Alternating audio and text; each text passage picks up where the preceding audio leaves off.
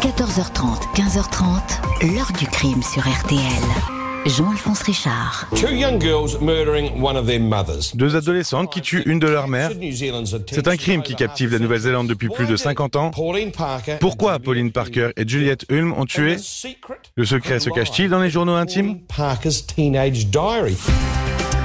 Bonjour, le 10 avril 2023, Anne Perry est morte dans son lit à 84 ans à Los Angeles. C'était l'une des plus prolifiques auteurs de polar de ces 40 dernières années, traduite dans presque toutes les langues, pas moins de 25 millions de livres vendus dans le monde entier. Mais Anne Perry n'était pas celle qu'on croyait. Elle s'appelait en vérité Juliette Hulme et à l'adolescente, c'est sous ce nom qu'elle avait été condamnée pour un assassinat retentissant. À l'époque, au milieu des années 50, la police de Nouvelle-Zélande découvre ce crime qui dépasse l'entendement. Une mère de famille tuée dans un parc à coups de pierre. Deux filles de 15 ans, inséparables, unies à la vie et à la mort, arrêtées. Pauline Parker, la propre fille de la victime, et la blonde, Juliette Hulme. C'est elle qui aurait inspiré ce terrifiant scénario et imaginer toute la mise en scène. Longtemps, Juliette Hulme, devenue Anne Perry, va cacher cette histoire sans parvenir à la rayer de sa mémoire. C'est ce récit que nous allons faire aujourd'hui avec nos invités. 14h30, 15h30. L'heure du crime sur RTL. Dans l'heure du crime aujourd'hui, l'affaire Anne Perry, écrivain célèbre mais qui à l'adolescence s'appelle Juliette Hulme. Au premier jour de l'été 1954, elle va se retrouver impliquée avec sa meilleure amie dans un abominable assassinat perpétré dans une ville tranquille de Nouvelle-Zélande. Ce mardi 22 juin 1954, aux alentours de 15h30, des cris font sursauter Agnès et Kenneth Ritchie, les propriétaires de la buvette posée dans le parc Victoria, une colline verdoyante à la sortie de Christchurch. La stupeur s'empare aussitôt des quelques clients attablés. Ils voient surgir du rideau d'arbres deux jeunes filles. Elles courent vers eux, le visage livide, les habits tachés de sang, tout comme leurs mains. Elles sont affolées, appellent au secours. La tenancière les reconnaît aussitôt. Il y a une heure, elle leur a servi des sodas. Les adolescentes étaient accompagnées d'une femme avec qui elle a discuté.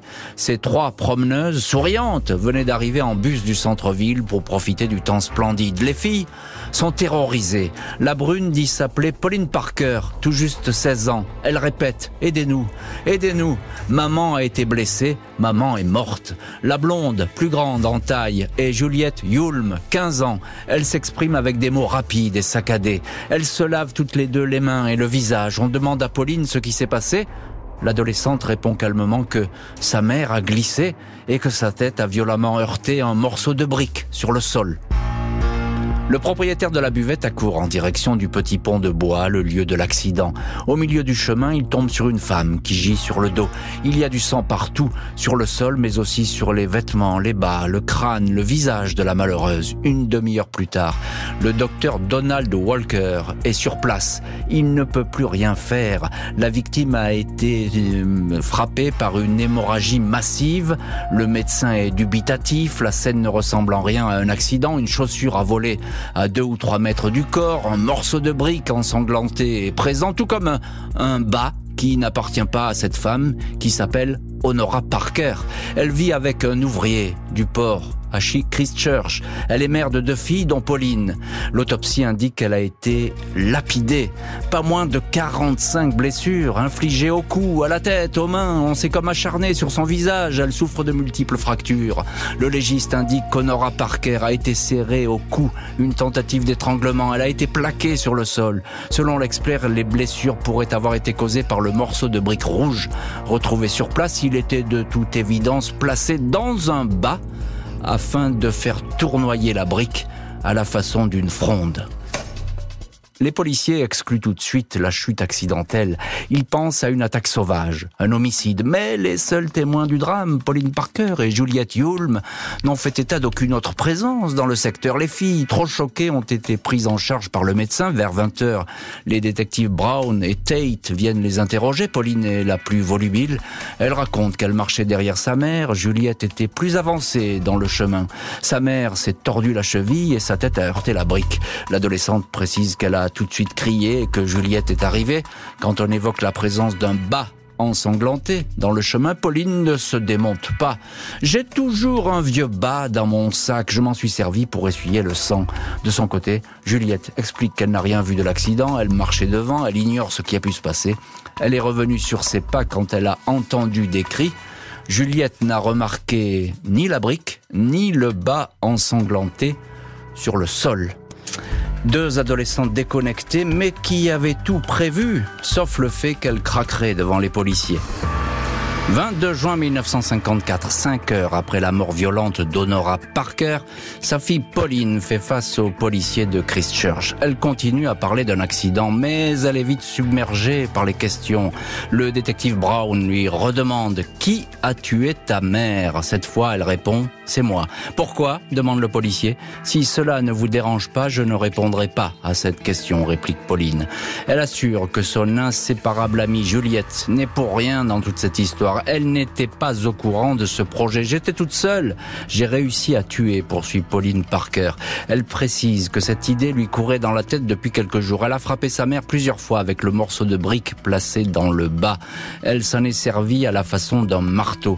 Les enquêteurs interrogent aussi Juliette Yulm.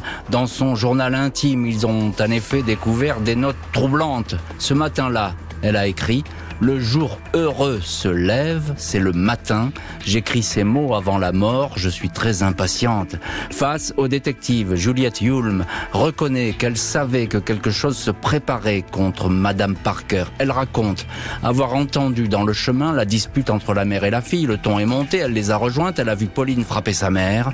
J'ai pris la brique et j'ai frappé à mon tour. C'était terrible, Madame Parker avait des convulsions. J'ai voulu aider Pauline.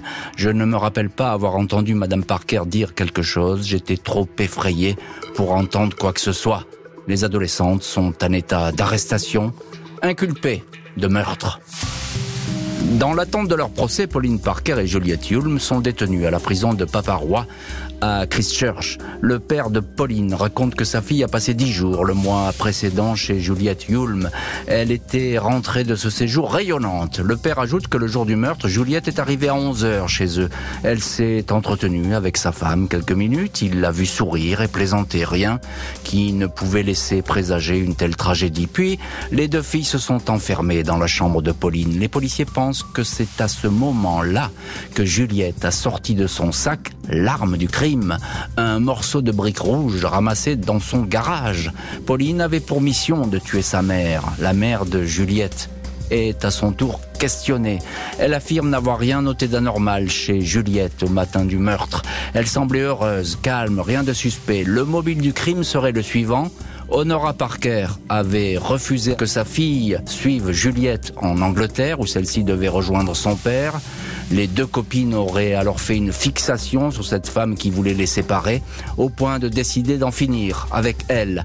Elles voulaient rester ensemble. Selon leurs journaux intimes, elles envisageaient même de partir aux États-Unis, où elles seraient devenues écrivaines.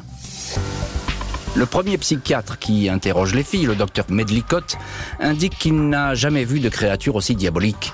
Un autre psychiatre, le docteur Bennett, avoue qu'il a été choqué par l'attitude des adolescentes. Aucune d'elles n'a formulé la moindre compassion pour la victime. Juliette lui a même affirmé Après tout, cette femme n'était pas heureuse. Le jour où nous l'avons tuée, je pense qu'elle savait ce qui allait arriver. Elle a laissé faire. Avez-vous des regrets? interroge le psy.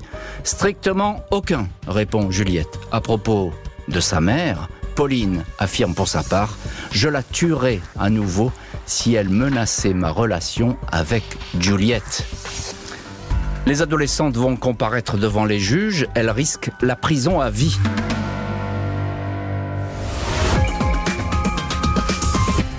Uh, when I was 15, à 15 ans, j'ai commis un crime comme complice.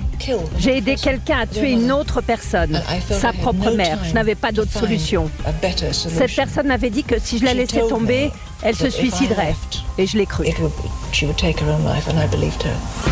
Retour aujourd'hui sur l'étonnant parcours d'Anne Perry, auteur à succès de Polar, récemment décédée. En 1954, elle s'appelle encore Juliette Hulme et vit en Nouvelle-Zélande avec son amie Pauline. Elles ont assassiné la mère de cette dernière. Leur procès s'ouvre deux mois après les faits. 23 août 1954, Juliette Hulme et Pauline Perry sont côte à côte dans la grande salle de la Cour suprême de Nouvelle-Zélande à Christchurch. Salle comble. Tout le monde veut voir les tueuses diaboliques. On les a fait entrer en catimini dans le tribunal, mais un photographe les a surprises, hilar, alors qu'elles pénétraient dans le bâtiment. Leurs avocats font tout pour qu'elles soient considérées comme déséquilibrées. Les psychiatres affirment que les deux accusés méprisent la Bible, croient à un autre paradis que celui de la religion chrétienne, preuve selon eux que la folie s'est emparé d'elle. Un spécialiste affirme que le duo s'est octroyé le droit de tuer Honora Perry. Le docteur Medlicott parle de paranoïa. Il emploie le terme français folie à deux, assurant que cette amitié s'est changée en amour homosexuel, même s'il reconnaît qu'il n'a trouvé aucune preuve de relation physique entre les deux filles. Le procureur indique, elles ne sont pas folles, elles sont le mal incarné. Les débats laissent entendre que Juliette Hulme, la fille de bonne famille, avait l'ascendant sur Pauline Parker. Le journal Sun Herald l'a décrit comme une créature satanique, un visage à l'expression sauvage, un corps penché en avant, une adolescente serrant les dents et murmurant des paroles inaudibles à travers des lèvres déformées. Pauline Perry est présentée, elle, la tête basse, ravalant sa honte. Aucune des deux n'exprime le moindre regret. Après six jours de procès, le verdict tombe. Les accusés, 15 et 16 ans au moment des faits, trop jeunes pour être exécutés. Ils sont envoyés en prison pour une durée indéterminée dans deux pénitenciers distincts. Bordsal près de Wellington pour Pauline Parker. Mount Eden à Auckland pour Juliette Hulme. Une prison beaucoup plus sévère. Après cinq ans de détention, les deux jeunes femmes sont libérées. Nouveau nom, et nouvelle vie. 3 décembre 1959, les autorités néo-zélandaises rapportent que Juliette Hulme et Pauline Parker ont quitté leurs prisons respectives. Elles ont reçu de nouvelles identités, alors gardées secrètes. Hilary Nathan pour Pauline Parker, Anne Stewart, puis Anne Perry pour Juliette Hulme. Pauline Parker, méconnaissable, va étudier à l'université d'Auckland, travailler un an dans une librairie, puis quitter la Nouvelle-Zélande. Elle s'installe incognito en Angleterre, dans un petit village du Kent. Une existence quasi recluse, partagée entre l'église locale et un manège de chevaux où elle enseigne l'équitation aux enfants. Juliette Hulme, devenue Anne Perry, rejoint son père en Angleterre, travaille brièvement comme vendeuse, hôtesse de l'air, puis finit par se lancer dans l'écriture. En 1979, à 41 ans, elle publie son premier roman, L'étrangleur de Cater Street. Anne Perry, encensée par la critique, vendeuse de millions de polars et parfois présentée comme la nouvelle Agatha Christie, va ainsi demeurer cachée sous son nouveau nom pendant des années. Elle vit entre la Californie et une communauté mormon en Écosse. Elle fait tout pour garder sa trajectoire secrète. Elle ne parle jamais de son enfance. Laisse écrire qu'elle a toujours vécu en Angleterre. En 1994, un journaliste néo-zélandais retrouve sa trace elle va alors devoir revenir sur son passé. Si à l'époque, dit-elle, elle avait aidé Pauline, c'était parce que sa meilleure amie était désespérée et parlait de suicide. La prison est la meilleure chose qui pouvait m'arriver, indique alors Anne Perry. J'ai depuis longtemps fait la paix avec ce qui s'est passé, j'ai admis que j'avais tort, répété que j'étais désolé, puis je suis passé à autre chose. Deux femmes rattrapées par un passé impossible à effacer et qui ne sont donc jamais revu. Lundi 10 avril 2023, Anne Perry meurt à 84 ans à Los Angeles, laissant derrière elle une cinquantaine d'années d'écriture, plus de 100 livres dont une majorité de polars.